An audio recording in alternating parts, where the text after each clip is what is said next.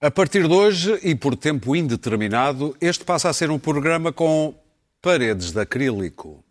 Sejam bem-vindos a mais um Eixo Mal, Grande programa... Álvaro Cunhal. Álvaro Cunhal que me perdoa, é verdade. Bem, sejam bem-vindos ao Eixo Mal, programa em que vamos aqui analisar a gestão da pandemia e os resultados das presidenciais. Hoje em casa com Clara Ferreira Alves e Pedro Marques Lopes. E por aqui no estúdio, Daniel Oliveira e Luís Pedro Nunes. Com os números imparavelmente crescentes de infectados por todo o mundo, as vacinas são um bem muito desejado. Ao ponto de, depois da AstraZeneca ter dito que ia entregar à União Europeia muito menos doses do que as que estavam contratadas, uma comissária europeia ter escalado o discurso para o nível talho. We reject the logic of first come, first served. That may work at the neighbourhood uh, butchers, but not in contracts and not in our purchase agreements. Muito bem. Se esta comissária europeia escalou o discurso para o nível talho, já o nosso ministro da Administração Interna escalou o discurso hoje para o nível pré-histórico. É isso a resposta clara que tem de dizer quanto ao programa de vacinação que vai agora avançar, sim, já para os bombeiros, sim, já para as pessoas com comorbilidades, sim, já para as pessoas com mais de 80 mil anos. Com mais de 80 mil anos, a comunidade, a comunidade australopiteca deve estar exultante nesta altura. É os primos dele. Bom, Daniel Oliveira, capta-te começar o programa hoje. Ahm, temos a pandemia, os hospitais quase em ruptura, aqueles números que não param de crescer. O Presidente da República veio hoje à televisão a falar ao país, explicar o novo décimo estado de emergência. O que é que achaste da intervenção do Presidente? Foi uma intervenção curta, mas acho que, acho que por acaso, não dando assim tanta informação, eh, neste momento é quase mais importante o tom. Eu acho que o Presidente estava no tom exatamente certo.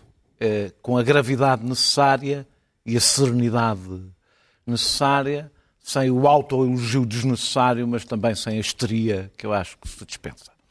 Aquilo foi uma declaração de guerra, no sentido em que preparou o país para, até ao fim de março, eh, uma situação muitíssimo difícil. E eu, eh, eu acho que aquele tom é importante porque eu acho, ao contrário da Ministra da Saúde, eu não acho que seja criminoso criticar o governo, evidentemente. É para isso, aliás, precisamos da oposição. Falaremos nas presidenciais sobre isso. É mesmo necessário que haja oposição. A questão não tem tanto a ver com a, com a oposição e com o escrutínio que é necessário, tem a ver com o registro e com o tom. Isto tanto dá para a oposição como dá para aquela gritaria do, do, do, do ministro da Administração Interna. Não é, não, é, não é o tempo para esse registro e para um registro que se está a instalar. O país está exausto, o governo está exausto. Já agora também é, é composto por seres humanos. Eh, todas as pessoas que têm responsabilidades estão exaustas e eu acho que é importante baixar a temperatura. Porque estes vão ser dois meses ou três meses muito duros, muito mais duros do que foram há um ano. E é importante eh, também não destruir as pessoas psicologicamente na forma como este debate se vai fazer, até porque vamos ter tempo para fazer o balanço de como é que o governo teve, não teve, comparar com os outros, fazer isso tudo. Eh, Há aqui três frentes. Uma é, é o controle, ou seja, isto que estamos a viver agora, não é? Eh, É a resposta do SNS e é a questão das vacinas. Eu vou tentar ser rápido a falar da- das três. Bem, em relação ao controle, não vale muito a pena falarmos do passado, da decisão que se tomou no Natal, com a qual eu concordei, estava errado, os partidos todos concordaram, todos estavam errados, o Governo concordou, estava errado, o Presidente da República concordou, estava errado.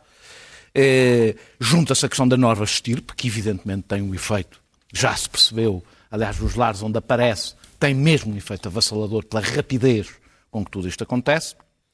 Hoje o Presidente falou disto passar do Ocidente Estar a fazer o movimento inverso da primeira vaga. Eu não sei, ouviu ele, a ele, a ele e ao Antes Primeiro-Ministro. começou do leste e veio para o oeste. Não sei se isso é verdade, se não é verdade. Agora não, poderá não, estar a ser a fazer o- Sim, não sei. hipótese. Sei o que, é, o que há para fazer nesta parte do controle. É pouco. É confinar. É estarmos em casa. Eu vou insistir muito rapidamente que continuo a achar. Isto vai ser muito tempo.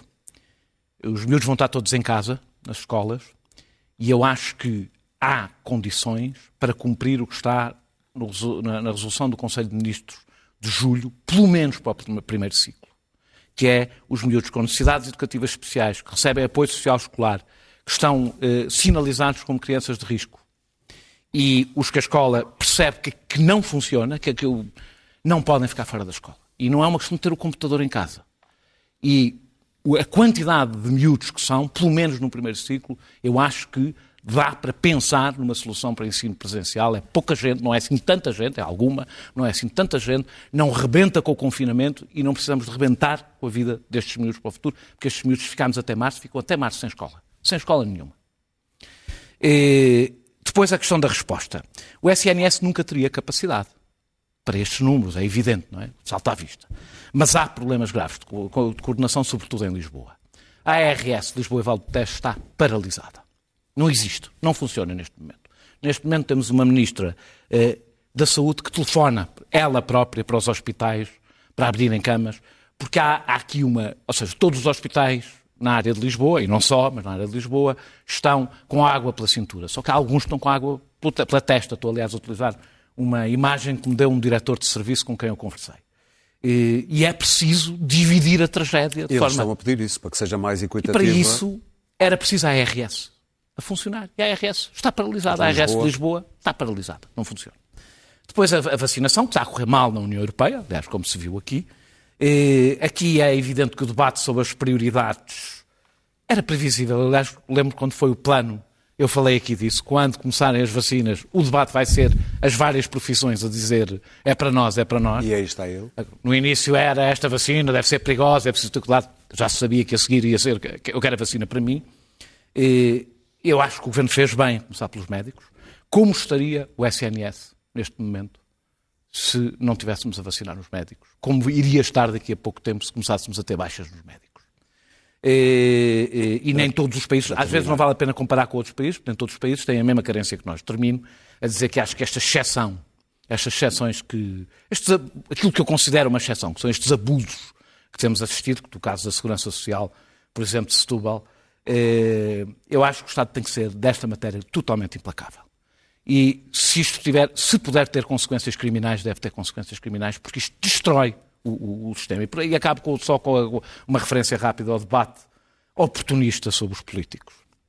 Eu Acho que a lista que o Governo apresentou é extensa. Rui Rio tem razão quando diz pecou por... Eh, pecou, não, pecou por, por... Eh, no início pecou por, por defeito e agora peca por excesso, mas para mim não tem discussão que o Presidente da República, o Primeiro-Ministro e a Comissão Permanente da Assembleia da República e os ministros fundamentais têm que ser eh, vacinados. Um país não pode, neste Estado, não se pode arriscar a ficar sem liderança e não há populismo de deputados para ganhar uns votos neste momento que deva travar isto, porque nós não nos podemos dar essa luz, eles não têm o direito a não se vacinar. Clara, vamos ouvir a tua avaliação? Sim, uh, eu vou começar pelas vacinas, porque acho que é o tema fundamental e é o que vai dominar todo este ano. E, e, e, era previsível que isto acontecesse na União Europeia. Eu nunca fui otimista relativamente a esta compra maciça de vacinas, porque era um tiro no escuro, eram vários tiros no escuro sobre vacinas que ainda não estavam uh, terminadas, uh, não se sabia qual a vacina que ia sair primeiro. Uh, acho que foi um gesto de boa vontade, mas foi também um gesto da, da União Europeia de tentar manter este, este, este, saco de gatos mais ou menos junto, o que é difícil, mas corre-se o risco de que ele rebente justamente por causa disto. Eu acho que depois de controlarmos no que for possível estes números, e já, e já lá vou, uh, a guerra das vacinas vai ter duas frentes, que são frentes de guerra, verdadeiramente. Uma, a frente interna, ou seja, os eleitores nacionais que vão exigir, uh, não é apenas a prioridade das vacinações, são as quantidades, uh, não esqueçamos. Nós, em Portugal, o Presidente da República disse que ia demorar um ano e meio. Não é possível estarmos um ano e meio à espera da vacina. Não é possível que a população ativa portuguesa uh, não esteja vacinada antes disso, porque isso vai implicar uh, uma catástrofe económica de tais dimensões que eu não consigo imaginá-la. Não consigo mesmo. E a catástrofe económica uh, é, é, coetânea da, da, da catástrofe política. Isso implicaria uma desordem, que já se começou a ver na, na Holanda, implicaria uma desordem civil que me parece extraordinariamente perigosa e como não se previu a catástrofe da, da, da vacina, eu acho que tem que se começar a, a prever uh, que isto pode entrar numa fase em que, em, em que não seja possível controlar uh, as pessoas. O que é uh, lamentável, mas é aceitável do ponto de vista humano. o governo está exausto, nós estamos todos exaustos e, sobretudo, as, os trabalhadores da saúde, que já estão nisto desde o início da pandemia, ainda estão mais exaustos que o governo. E, portanto, o Daniel falou em baixar a temperatura. Não se trata apenas de baixar a temperatura, trata-se de um mínimo de civilidade e de saber aceitar as críticas. Este governo fez propaganda insana, tomou más decisões. Essas más decisões custaram vidas. Custam vidas. Eu sei que António Costa já reconheceu que tomou más decisões, mas é preciso acabar com a propaganda. É por isso que, na, na, questão das vacinas, eu não gostei de ouvir o coordenador Francisco Ramos dizer, quando já se sabia dos problemas que havia na Europa com a AstraZeneca, é evidente que a AstraZeneca ia ser desviada para os ingleses, é a vacina inglesa, é a vacina dos ingleses, é a vacina de Oxford. Uh, isto era totalmente previsível. Mas quando já se tinha percebido que os planos de vacinação dos, dos países iam ser afetados uh, uh, pela escassez das vacinas. Francisco Ramos veio dizer isto não afeta, o, o, já depois da AstraZeneca, dizer 60% das vacinas não vão, não, não, não vão ser entregues na Europa. E Francisco Ramos veio dizer, não, isto não afeta o plano de vacinação português. Dias depois veio dizer, não, afinal isto afeta o plano de vacinação português. Fez lembrar o ministro Santos Silva, que protestou quando os ingleses uh, suspenderam as viagens uh, de Portugal para o Reino Unido, para três ou quatro dias depois, ou uma semana depois, nós suspendermos as viagens para o Reino Unido. Há uma incoerência enorme. Não é só a mensagem em si ser inútil ou má muitas vezes. Há uma enorme incoerência na mensagem do governo e dá-me sempre a sensação de que há, há dois problemas base. Um é que o governo não tem coragem de tomar medidas duras. E aí entra o Presidente da República, de dizer este confinamento vai ser longo, vai ser provavelmente até abril. E, portanto, não há proibição de ensino à distância, porque nós vamos ter que ter ensino à distância, que não há outra maneira das crianças regressarem às escolas. Vamos ter que suspender as viagens para o Brasil, não é como a TAP, que tem no site, se eu quiser marcar uma viagem para o Carnaval, ela aceita, porque ainda não tem lá uma coisinha em cima, tem um, um banner a dizer viagens estão suspensas até 15 de Fevereiro. Portanto, se eu quero ir no dia 16 de Fevereiro, posso ir. A TAP continua a aceitar que as pessoas comprem bilhetes online para irem para o Brasil.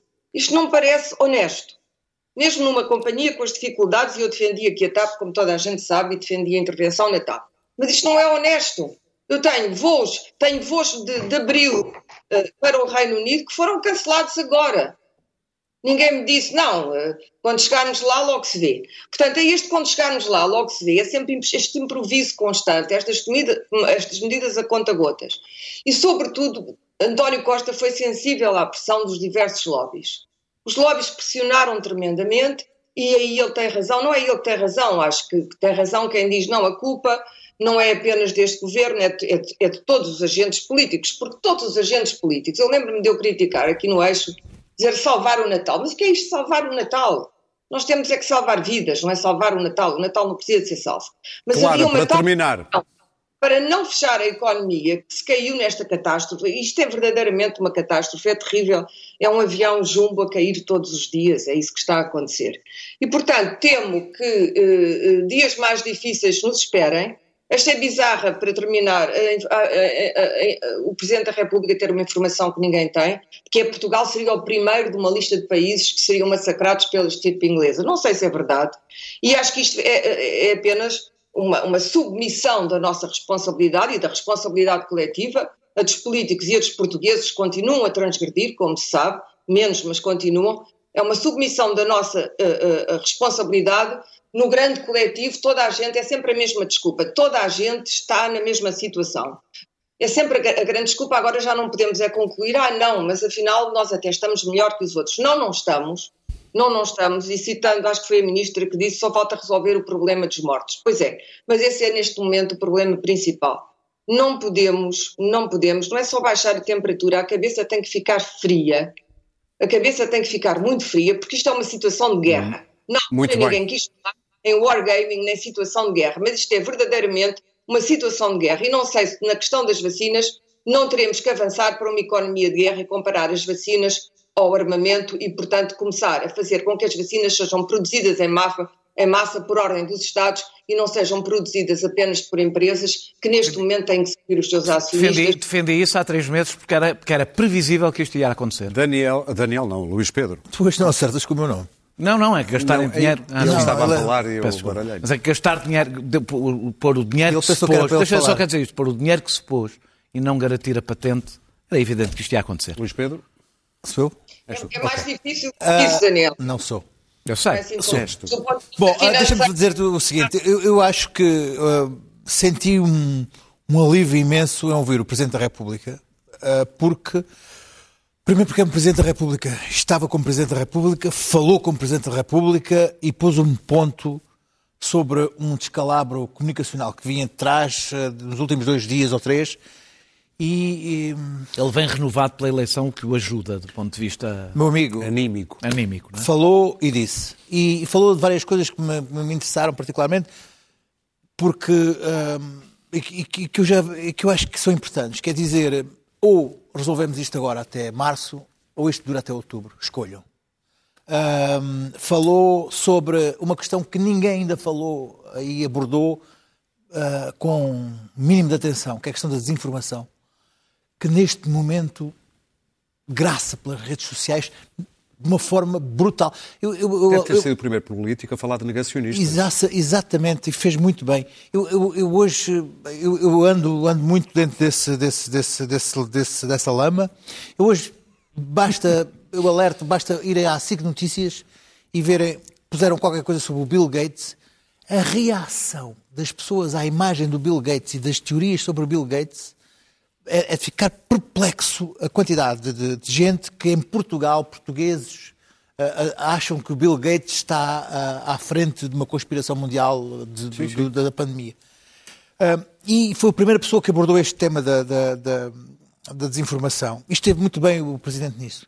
E o Presidente ah, ah, pôs ali uma série de. de- em, em poucos minutos ah, abordou uma série de temas. Porque, se olharmos para trás, temos uma ministra que, que- que- que está num estado, ah, enfim, de, ah, muito cansado e já, já, um- já um pouco intempestiva, que fala na questão de ah, é, é criminoso normal, não é? criticar, criti- é normal, mas também não, não, pode, não pode reagir, ir, ir, a- ir às entrevistas e, e reagir de uma forma intempestiva. Eu vi que a Fátima Campos Ferreira estava a dar voz ao, ao Vox Populi mais, mais, mais, mais rede social possível e ela tinha que exatamente aproveitar para desconstruir essa, essa- esse tipo de, de- de- de- de intervenção.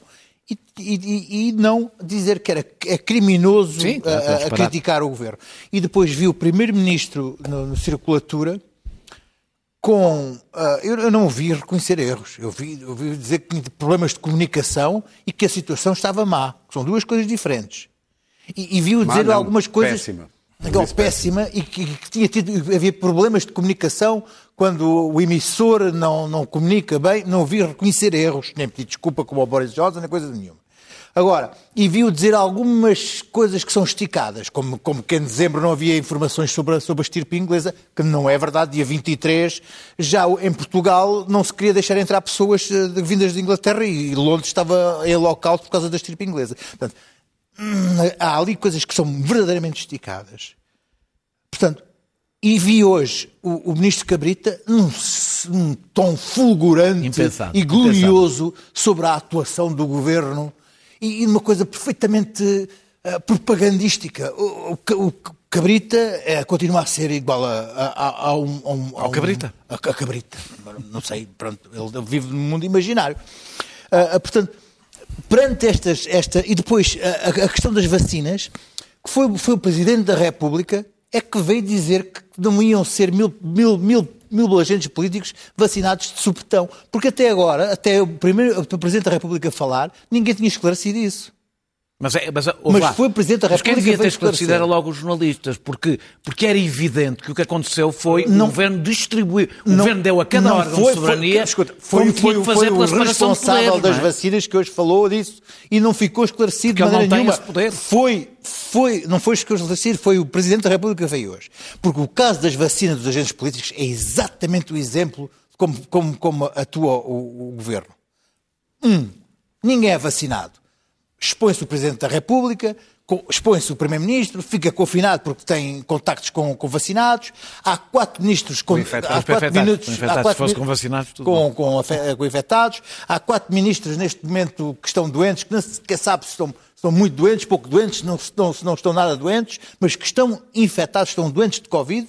E é logo o Ministro da Economia, o Ministro das Finanças, tudo, tudo gente que não faz falta ao país neste momento. Uh, portanto, e a partir deste momento em que já está tudo nesta situação, e, e, que havia um grande, um grande desejo para que de facto se protegesse o Governo e o Presidente da República, pelo menos o Presidente da Assembleia da República, de repente, o que, que, é que sai dali? Não, todos os deputados, mil vacinas, e as pessoas de repente reagem de, de maneira contrária. Não eram todos os deputados. Não, mas aí depois... Diz, depois, diz à Assembleia da República, depois, porque há uma separação depois, de poderes, depois, que tem que ser a Assembleia calma, da República a Depois escolher, então começam maneira. a corrigir a informação. Não são todos, são 160 não são mil, são mil uh, porque abrange as autarquias. E finalmente tem que, ser, tem que ser o Presidente da República a esclarecer que não serão todos subtão. Portanto, esta questão dos, dos agentes políticos a ser vacinados é um exemplo de como as coisas são mal feitas pelo governo por, por falta de controle e, e, e de gestão ao, ao, ao sabor de, de, de, dos desejos e dos impulsos da opinião Muito pública. Bem. E Uh, ninguém questiona que o Presidente ou, ou, ou os ministros ou, ou, ninguém neste momento com, com, boa fé questiona, mas de repente esta ideia de que há mil, mil pessoas a serem vacinadas à frente dos médicos é uma, uma, uma, uma ideia que de facto choca as pessoas. Lá está Termina. o nosso Primeiro-Ministro a dizer que tem problemas comunicacionais. Deixa-me só dizer uma coisa. Isto que nós estamos a viver é um sismo prolongado no tempo. Se nós tivéssemos tido um sismo em Lisboa, estávamos se calhar melhor, porque resolvia-se de um momento para o outro, uh, fazia-se como o Marquês, uh, uh, cuidava-se dos vivos e enterrava-se os mortos. Assim não, nós estamos a ter um sismo prolongado em seis meses, um ano, o que for, e as pessoas estão a ficar de tal maneira conformadas que eu vi a, a 100 metros de mim ontem havia um restaurante a fazer uma festa sem, sem máscara à minha frente, a gritar liberdade, liberdade, com os polícias a não fazer nada. E é este, este, esta normalização de, de, de, das mortes e dos infectados e a massificação da desinformação que é preciso olhar com alguma atenção. Pedro Marcos Lopes, finalmente. Sou eu. Qual é a tua avaliação da gestão da pandemia? Bom, eu, a gestão da pandemia, tenho que dizer o que disse a semana passada. A gestão da pandemia vou avaliá-la uh, no fim, que eu espero que esteja que esteja muito próxima, portanto, espero mais cedo possível estar, poder fazer uma avaliação de como a pandemia foi gerada e, e, e acho e acho muito precipitadas todas as uh, uh, uh, todas as avaliações que são feitas, a avaliação que é feita dia a dia, semana a semana, faz-me lembrar quando nós tínhamos uma conferência de imprensa diária, isso não, não resulta, acho que se deve ter muito cuidado nesse, nesse tipo de análise. Há duas coisas que eu, que eu, que eu quero salientar, que, que eu tinha preparado, eram os dois tópicos que eu tinha preparado para, para falar e, curiosamente, o Presidente da República roubou-nos. que era o que é necessário nesta altura era serenidade e responsabilidade. E, e queria começar pela responsabilidade eh, nós temos que ter a noção de que está a morrer, eh, de que estamos a, está a morrer gente que não devia estar a morrer, não só por causa da Covid, mas também por causa dos casos não Covid. Eh, o nosso taxa de mortalidade está muito mais elevada. Nós está, estão a morrer cerca de 3 mil pessoas, além de, de desde 1 a 24 morreram mais 2.300 pessoas que nós não sabemos bem a explicação para que elas tenham morrido, além das das quase 4 mil que morreram uh, de Covid, e, portanto, uh, esta é a situação de catástrofe que temos, que temos neste momento. Não vale a pena falar da situação dos hospitais, porque todos sabemos qual é. Temos, ainda hoje ouvi bom, que 15% das ambulâncias que estão à espera é com casos de pessoas, se calhar, não, que, não, que não deveriam estar lá porque não era suficientemente urgente aqueles casos mas isso é, é, é fácil dizer, porque a, a, ansiedade que as pessoas têm, o facto de terem falta de ar, que é uma coisa absolutamente terrível, uh, uh, talvez as pessoas tivessem de ter mais cuidado, mas têm que se perdoar, não, não fazem isso com certeza com vontade de entupir os, os serviços. Mas é algo também que nós temos que dizer nesta altura, e é por isso que eu queria falar de responsabilidade. É que já vamos em 15 dias de confinamento. Eu não sou especialista e tenho sempre, tido sempre um cuidado brutal em falar destas coisas, particularmente no, nas questões médicas e das vacinas já lá vou. Mas eu diria que já era a altura de estarem a baixar os números. Eu continuo a ver, e isto é só a minha experiência empírica, demasiados, demasiada, demasiado laxismo. Eh, é verdade que as pessoas estão cansadas, é verdade que que, que as coisas estão muito longínquas para pessoas, infelizmente não estão, mas para elas parece que longínquas. Estão pessoas a morrer, tornou-se rotina dizer que estão a morrer 200 ou 300 pessoas. Isto é horrível, quer dizer, isto não pode acontecer. Situações como as dois dos restaurantes, continuam-se continuam a ver, o Luís Pedro estava a contar outra, eu também as continuo a ver no meu, no meu bairro. Quer dizer, nós temos que nos consciencializar de uma vez por todas que, que, só vamos ganhar esta batalha juntos, quer dizer, só vamos ajudar os médicos e os enfermeiros se atuarmos, se atuarmos juntos. E, e, e eu temo que aquilo que aconteceu na, na, na, primeira, na primeira fase da pandemia não esteja a acontecer nem com estes números agora. Isso inquieta-me e é por isso que há, tem que haver um, um, apelo à responsabilidade, que foi exatamente o que o Presidente da República fez, e muito bom, e muito bem, como disse o Daniel, no tom certo, com as palavras certas e com a severidade, entre aspas, indicada. O segundo ponto é a serenidade. E eu, infelizmente, também não estou a ver a serenidade, não estou a ver as pessoas suficientemente serenas para ajudar, mais uma vez, os médicos e todo o clima que nos rodeia. Porque este clima, quer dizer, se nós criamos um clima de pânico e de falta de confiança nas instituições, não estamos a melhorar a, a situação, estamos a piorá-la e muito. E para isso não são, não é o tom que o ministro Cabrita hoje utilizou, não foi o tom de uma pessoa que eu tenho que dizer, arrepio provavelmente muita gente, que é a, a Ministra da Saúde, imagino que ela está a passar, mas não teve bem naquele programa mas não se compara com o que fez o, o Eduardo Cabrita hoje, quer dizer, como sobretudo, se, se sobretudo ela, O Eduardo Cabrita não tem a desculpa que ela tem, apesar de tudo, não está sob a mesma Exatamente. pressão que ela tem. Depois há as questões institucionais que eu também deixem-me fazer, pronto, daqui deste assinar uma bandeirinha de, de apelo. Quer dizer, o, o, o, delegado sindical, o delegado sindical dos médicos o bastonário dos médicos não pode fazer ameaças. Às, quer dizer, o tom que ele utiliza, ameaçando, isto vai ser um drama, quer dizer, ameaçando e até denotando alguma precipitação. E aqui entro na questão dos, dos, dos vacinados, do, do, dos políticos. Eu critiquei, eu acho que a seguir foi o Daniel, foi o Daniel primeiro, não interessa, nem no programa, eu disse que era um crime não se vacinar os principais políticos deste país. Continuo a achar. Disseste vacinar, eu disse vacinar. Pronto. E já que foste interrompido, eu, eu também... quando puderes terminar. Sim, eu também acho. Acho que também houve um alargamento, mas houve, sobretudo, também, e, era, e aqui que eu entro, falta de serenidade dos jornalistas. Porque o decreto estava lá. O decreto está lá, até eu o conheço. Era para a Assembleia da República definir, para o Presidente da República e para o governo, que são os órgãos de soberania. Não houve, que eu saiba, quer dizer, a conta que depois se fez era toda a gente que estava nesses órgãos de soberania. Isto não é assim. E a última coisa que eu tenho para dizer é cuidado com as notícias sobre a vacinação. Eu não, quer dizer, tudo o que for um abuso, tudo o que for um erro, deve ser noticiado e denunciado. Mas criar um clima por pequenos indícios de que está a haver, eh, de que estão a haver falcatruas, de que, está, que estão a haver passagens à frente, não são, eh, não são admissíveis. Tem que haver Muito um bem, cuidado Pedro. extremo. Porque isso estraga mesmo, destrói mesmo o clima social. Muito bem, vamos avançar então para o rescaldo das presidenciais, uma análise aos resultados, eu diria mais até, Luís Pedro Nunes, a maneira como estes resultados podem reorganizar as várias áreas do xadrez político?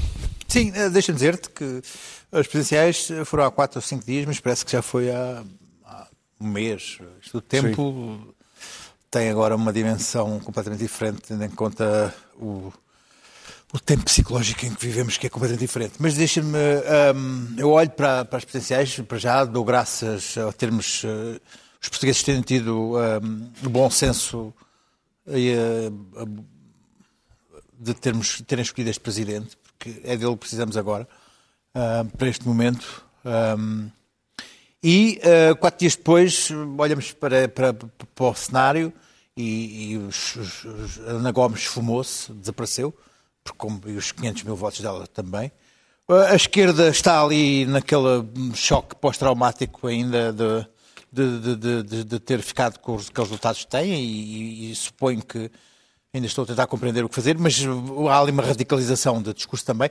Rui Rio continua atarantado, já apareceu agora com, o Chicão a, fazer eh, alianças autárquicas com um partido que está praticamente em extinção e a dizer que não vai radicalizar o discurso e não vai fazer alianças com a esquerda. Rui Rio é um dos responsáveis do, do, do, do, crescimento de Ventura, uh, pelo vazio que criou. É a minha opinião, sempre disse aqui, não é a questão dos Açores, mas sim por ter abandonado a, a, a, aquele espaço à direita permitiu. Ventura teve aqui efetivamente uma grande, uma grande vitória com estes 500 mil votos e é ele, e é ele que, que está a capitalizar. Deixa-me dizer-te que há aqui duas escolas de pensamento em relação a, aos votos de Ventura. Há uma que diz estes, aquilo são 500 mil fascistas, põe-se num gueto, não se fala e, e estão ali, são dele Pá, aquilo é, é gente que, que, que, estava, que não tinham onde votar e agora apareceu e acabou. E há quem diga, bom, vamos lá tentar olhar para esta gente e ver quem é que são e porquê, mas quem diz isto é logo, é logo acusado de estar a normalizar os votantes de Ventura, a estar a querer, a querer dar-lhes colinha, a estar a tentar entendê-los, a percebê-los, a arranjar uma explicação psicológica. Pois bem, eu por acaso até sou da segunda opinião de que se deve tentar perceber porque é que 500 mil pessoas de repente surgiram a votar Uh, num indivíduo como o Ventura. Não, sou, não posso ser acusado de ter, ter alguma simpatia por, por André Ventura. Contudo, uh, dei-me ao trabalho de, por exemplo, ver o, o, o Facebook do, do, Miguel Carvalho, que é um jornalista de investigação que, que, que se percebe muito de, de, Chega e de Ventura e que num post pós-eleições uh, falou sobre, sobre, sobre os votantes de Ventura e que disse que entre, entre, e que os conhece bem, e que entre eles havia de facto extremistas, saudosistas, abstencionistas crónicos, trampolineiros, gente uh, genuinamente desiludida com os aparelhos do PSD, CDS e PS, ex-fanáticos de Sócrates, mas também gente ex-comunistas de militância. Portanto, há uma, uma, uma miscelânea de gente que foi caçada por diversos. Uh, uh, pontos da agenda múltipla e, e caleidoscópica de, de, de Ventura. Uh, não tentar compreender o que, o, que é que, o que, é que, fez com que de repente aparecessem 500 mil pessoas, nomeadamente que não é não é o facto de falarmos nele aqui nestes meios de comunicação convencionais que faz com que Ventura cresça, mas sim, novamente, eu peço que tenham atenção a isso, ao que se passa nas redes sociais. Há um milhão de pessoas com mais de 60 anos que têm Facebook e é ativo no Facebook. Só mais de 60 anos, em Portugal. A realidade que se, e que consome informação via Facebook e isto é um, é um, é um mundo que, que, está para além da nossa, da, nossa, da nossa compreensão aqui, nesta superfície, porque são grupos fechados, são grupos uh, em que não entramos. Uh, uh, e hoje o nível de, de, de, de captação de, pessoas para, para, uma realidade política é completamente fora dos, dos meios de comunicação normais que estamos aqui a, a, a debater. Portanto. Sim. Uh, eu acho que uh, eu vou buscar o, o, tema que trouxe aqui só porque é um tema, um tema completamente uh, não politizado. O tema da, da, da, da tauromaquia. O tema da tauromaquia foi, foi, foi o Ventura e, e no PCP foram das únicas pessoas que falaram sobre o assunto. Ora bem, o PS trocou com o PAN a proibição da entrada de pessoas até aos 18 anos na, na, nas touradas, que é agora para, para, entrar em vigor neste, neste primeiro trimestre. Pois o Ventura foi a única pessoa que foi, foi defender esse, esse, esse, ponto e diz que vai, vai tentar mudar. Isso foi um dos pontos que, por exemplo, captou muita gente do, do mundo na tauromaquia, mundo que eu não, não, nem gosto de touradas. Mas, segundo a Eurosondagem, há 30% de portugueses que são, são aficionados. Sim. Isso é um dos exemplos como um único ponto da agenda foi capaz de captar e de perdoar o resto. Posso o jurar resto, que esses o resto. 30% não votam todos no Muito Chega. bem. Não Pronto, votam, é. mas votam. Não, votam, vota muita gente desse Vamos ponto. É só para te dar um exemplo de como é que não se pode, de um momento para o outro, só rotular e não compreender. Vamos ouvir o Pedro Marcos Lopes agora sobre as presidenciais. Pois, não, não ia falar, mas não resisto a dizer uma coisa sobre o que o Luís Pedro. Quer dizer, se. eh, Pronto, então as pessoas que ficaram revoltadas com essa medida de não se poder entrar com 18 anos nas praças de touros, eh, decidem votar em alguém que quer acabar com o rendimento social de inserção, quer destruir o Estado de Direito, quer Uhum. Eu posso- castração eu- eu química. posso ter uma discussão E, portanto, contigo sobre as isso.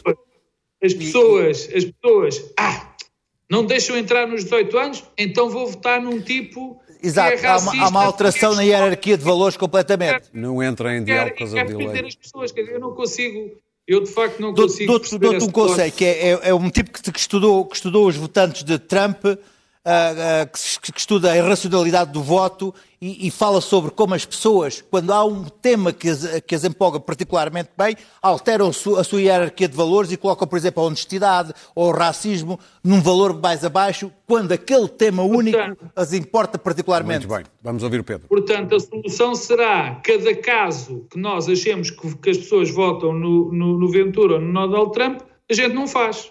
Não, é por Quer tentar dizer, eu- perceber eu- porque é que- eu- o que é que as eu- levou, o que é que as motivou. Luís Pedro, tens de acalmar que isto não dá com delay. química, As coisas que ficam. Não, não consigo compreender essa lógica, admito que possa alguém que a defenda, eu não acredito nela. O que eu sei é que os candidatos apresentam programas, os candidatos defendem coisas. Depois, as pessoas ou votam nas pessoas, ou votam ou não naquilo que as pessoas defendem. Se eu voto num racista, é porque estou a concordar com o racista. Se eu voto numa pessoa que quer destruir o Estado de Direito, é porque estou a concordar com ele. Tudo o resto é o campo da psiquiatria ou da psicologia, que eu, eu esse não domino. Aliás, domino muitos poucos. Então, o que me interessa, sobretudo, na, na eleição do Presidente da República é perceber que, que os portugueses eh, quiseram, de uma maneira absolutamente clara e evidente, que Marcelo Rebelo de Sousa fosse o Presidente da República. E quiseram que ele fosse o Presidente da República no momento, provável, no momento provavelmente mais difícil da história da democracia portuguesa. Isso é muito importante. Isso dá um poder e uma responsabilidade ao Presidente da República únicos. Repara, este Presidente da República foi o segundo mais votado numa segunda, numa, segunda eh, eh, numa reeleição. E não nos podemos esquecer que o primeiro foi Mário Soares. Foi uma espécie de uma consagração. Não, as pessoas quando votaram desta vez perceberam o, o sítio onde estávamos, o sítio não, a situação onde estávamos, o que nós íamos passar e que era preciso alguém, alguém que equilibrasse o sistema. E é exatamente esse o ponto que, que a mim me parece mais relevante. O Presidente da República não tem só agora um papel de provedor que este de provedor dos portugueses que este mandato lhe dá, tem uma tarefa quase ciclópica pela frente, quer dizer, é um é provavelmente o trabalho mais difícil como presidente, é provavelmente não, tenho a certeza absoluta que nunca um presidente da República foi confrontado com uma situação desta. Porque não tem a bomba atómica para utilizar. E não a tem por um motivo muito simples. É que não há alternativa neste momento ao Partido Socialista e ao PCP eh, eh, eh, eh, governarem o país. Enfim, o Bloco de Esquerda eh, foi para algum lado, ninguém sabe para onde, não é? Eh, e, e deixou os seus votos também perdidos, parece-me também evidente. E, portanto, mas mesmo que o Presidente da está, República está mais ou menos evidente. o presidente, sim, os votos da, do Bloco de Esquerda, os votos do Bloco de Esquerda foram com certeza para Ana Gomes, os do Partido Socialista é que foram todos para Marcelo. E pá, Apesar Ana de que, bom, pá, é olhar para as contas que estão feitas, é meio-meio, mais ou os, menos. não, os votantes do Partido Socialista, pelo menos os bons, os bons foram para, para Ana Gomes, os maus foram para, Os bons os foram maus. para Marcelo Rebelo de o É, é, segundo a própria, segundo a própria, havia o PS bom e o PS mau. O PS mau foi em massa para Marcelo Rebelo de Sousa. O PS bom ficou preto. Mas enfim, pronto. Mas foi. O PS não apoiou ninguém. Houve duas pessoas, que o Ferro Rodrigues, Pedro Nuno Santos de um lado e do outro, Fernando Medina também do lado, e toda a gente que... E, portanto, o PS achou melhor seguir quem eh, eh, achou também pelo melhor eh, uh, votar em Marcelo Rebelo Sousa. Mas isso agora pouco importa, isso já não interessa. O problema é que Marcelo tem este cenário. E é rápido, e com isto eu termino. Se por um lado tem de ser o provedor, tem de ser também o equilibrador do sistema. É porque não havendo alternativa, e Rui Rio, enfim, se não mudar de ideias, entretanto, foi hoje definitivo, ou ontem, que não ia fazer uma aliança com o Chega, portanto, neste momento não há qualquer alternativa ou no centro-direita. Não há. É um facto. E do lado esquerdo temos um governo que nem sequer apoio maioritário tem na Assembleia da República. Portanto, o Presidente da República é o único capaz de equilibrar o sistema. Para piorar, para piorar, como não há o Partido Socialista, com o seu hábito ancestral de ocupar tudo e mais alguma coisa, tem que ser controlado. E tem que ser o Presidente da República a controlar. Porque ele também sabe que não pode depois, entre aspas, correr com o Partido Socialista. Muito Porque bem, aquilo Pedro. é uma, é uma quadratura do círculo completa e eu, sou franco, tenho muita confiança eh, neste Presidente da República, mas nunca ele pensou, nem há ninguém pensou de certeza absoluta, que tivesse uma tarefa tão árdua e tão difícil pela frente como a que ele vai ter. Daniel, Com 200 mortos diários e a ter que esperar uma hora, muitas vezes, nas filas, houve uma participação que devo dizer que me surpreendeu É positivamente, verdade. tendo em conta as circunstâncias. E que passou uma mensagem que é contraditória com a análise geral que está a ser feita, que é um empenho dos portugueses na democracia. Ah, isso é verdade. E dizer que 88% destas pessoas votaram em candidatos comprometidos com os valores constitucionais. E se não as ouvimos, porque eu tenho ouvido falar muito de ouvir os eleitores, se não ouvimos estes 88%, corremos o risco de eles acharem que para serem ouvidos têm que votar em alguma coisa que seja realmente chocante. E, portanto, a minha primeira, preocupação é ouvir os 88% de portugueses que votaram em candidatos comprometidos com valores constitucionais e ficaram numa fila durante, valem tanto como os outros 12% do ponto de vista democrático, não é isso? O que eu estou a dizer é que é centramos-nos todos naqueles 12%, ignorando e correndo o risco de os começar a perder. Porque temos que responder a esses que não estão seguramente menos desiludidos com a democracia. Dizer que eu menos simpatizo com o André não Ventura, com- não, que não é é o isso que eu estou a dizer. Eh, não estão seguramente menos desiludidos com a democracia, menos ansiosos com, com- com- com as coisas, eh, e, e- e- e, se calhar muitos deles muito irritados com os políticos em muitas coisas. Mas têm os valores, do meu ponto de vista, evidentemente, na ordem certa. Estou a, mas estou da a minha-.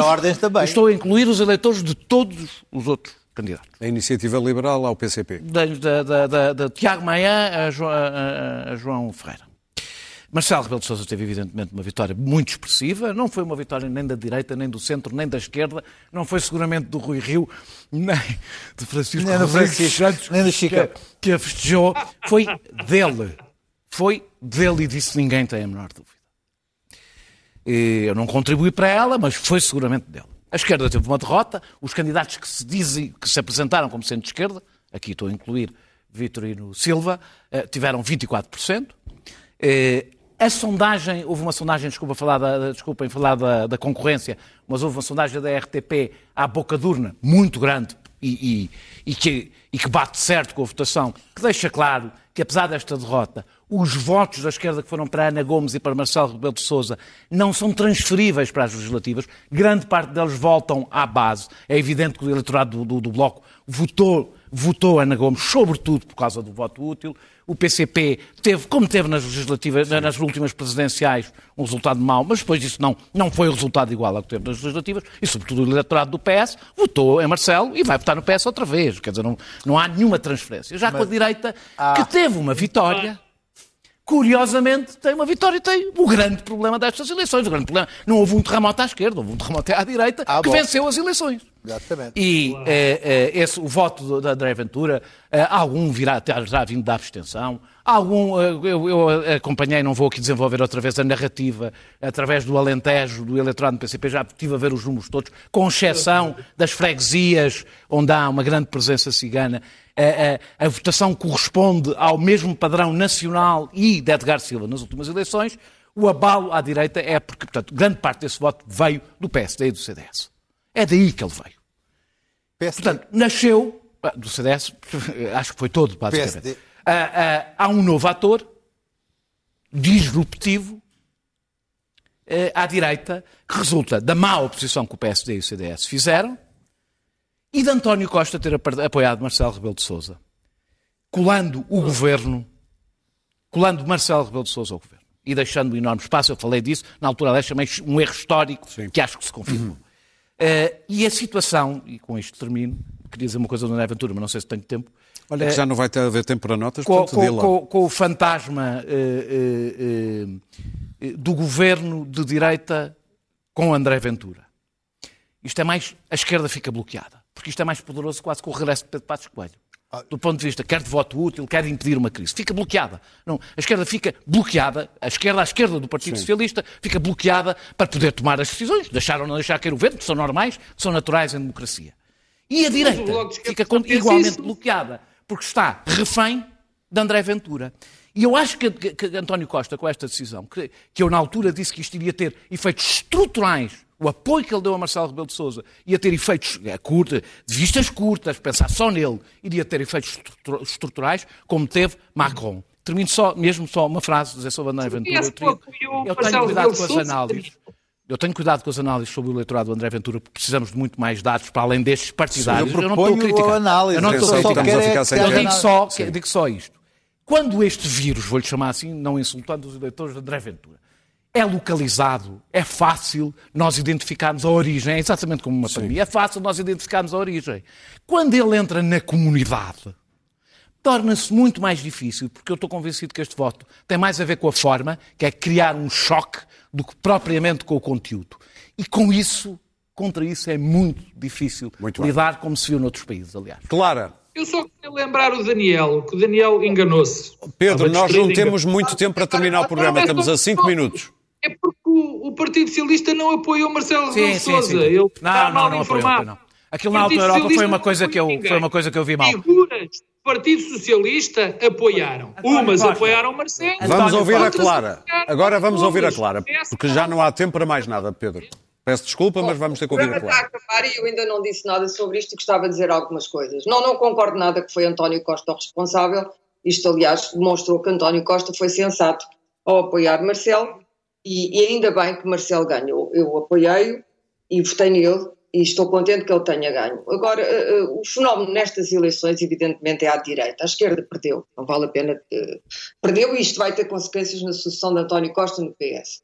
Agora, à direita, o, o, que vamos, e, e, toda esta conversa em torno dos eleitores de Ventura, que eu já ouvi a propósito dos eleitores de Trump, a, a completa inocentação de todos os eleitores de Trump até entrarmos naquela cena maravilhosa da invasão do Congresso, um, o que vai acontecer é pensarmos, uh, o, o Ventura precisa mais do PSD ou o PSD precisa mais de Ventura? Esta, esta é que é a grande interrogação do regime democrático neste momento e é uma interrogação que evidentemente Marcelo, inteligente como é, uh, uh, já está a pôr esta equação na cabeça.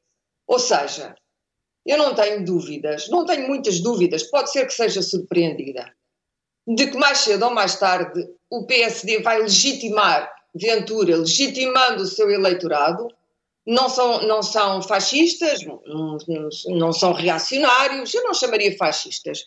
O fascismo, enquanto doutrina, tem hoje alguns ideólogos em Portugal, tem uma estrutura, mas é residual.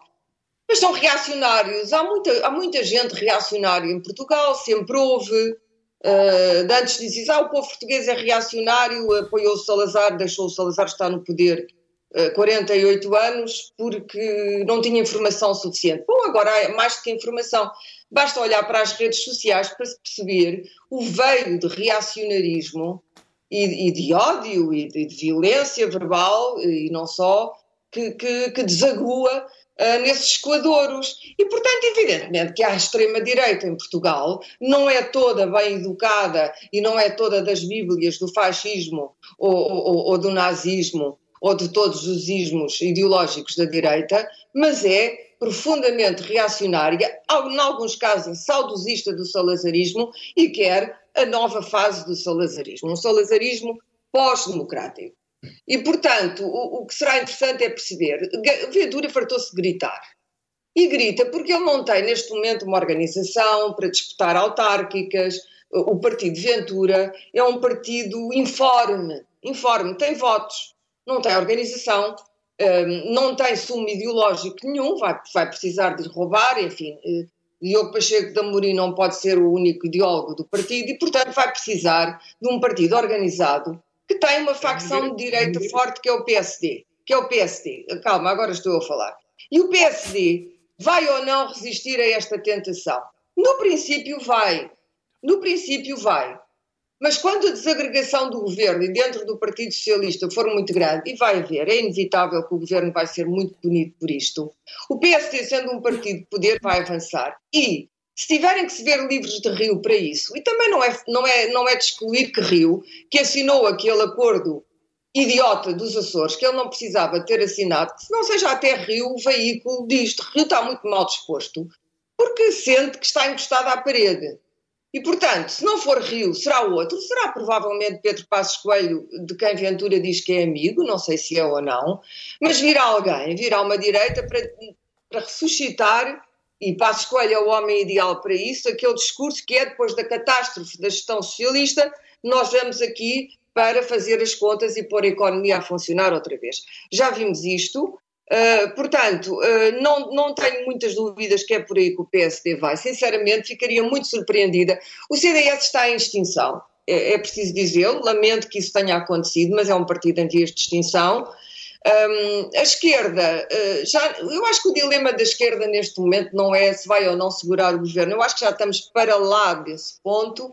Estamos num ponto de verdadeiro perigo da democracia em Portugal a direita vai provavelmente arrebatar votos na anarquia, na desordem que vai haver devido à crise económica e devido aos problemas que vamos ter na vacinação. Eu não faço parte dos ingênuos que acham que isto vai tudo correr sobre rodas quando o grosso da população estiver a ser vacinada. Todos os exemplos anteriores me dizem que não.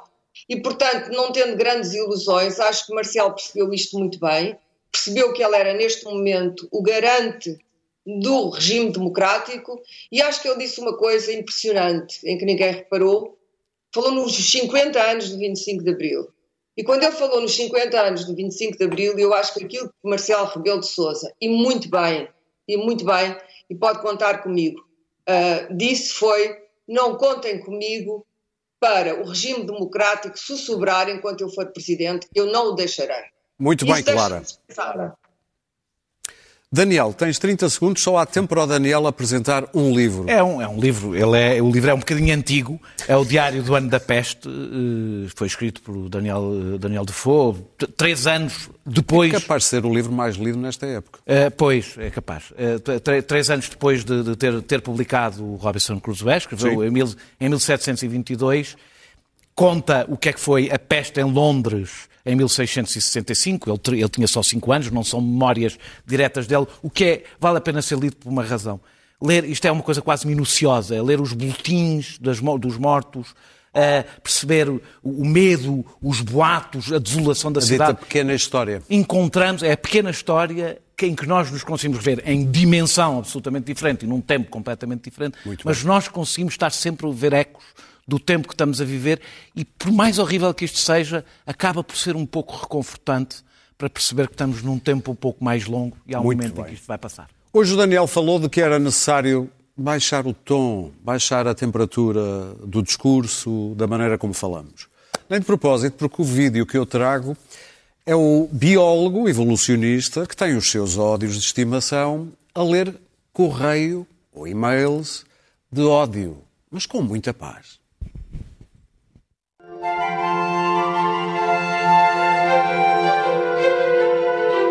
I'm sick of hearing about you and your theory of evolution. You may have evolved from monk eyes, but leave me out of it. Have you ever tried to make love to a monkey? I mean, I wouldn't be surprised if you have, since sodomites are now running all our universities. But either way, I hope you do get sodomized by satanic monk eyes in hell. Sincerely, a created daughter of our Lord. Fuck you, you fuckety fucker. What will you think when you are being basted in the broth of God's righteous indignation? I look forward to observing from my post in heaven the exquisite tortures you will suffer at the hands of the just and loving God, whom you have rejected, you fuckety fucker. God bless. I hate you You don't think God is real because you're gay and stupid. Why don't you stop being gay and stupid and go have sexy time? I bet you have sex with monkeys because evolution says so, Mr. Gay and Stupid. Haha, bitch. No, you are not an atheist, you are a gay theist. Lol, lol. They should call you Richard Dickens because you're so busy sucking off Bill Maher and those Labour Party dipshits. You can't do anything else. Oh, and your science books are shit. Not as shit as God Delusion. Dude, it was so poorly written, it was a waste of toilet paper, motherfucker. LOL, and your website sucks ass. Big time, biatch. Isto sim é que é um momento zen. Richard Dawkins. Até para a semana, quinta-feira. São as cartas de protesto.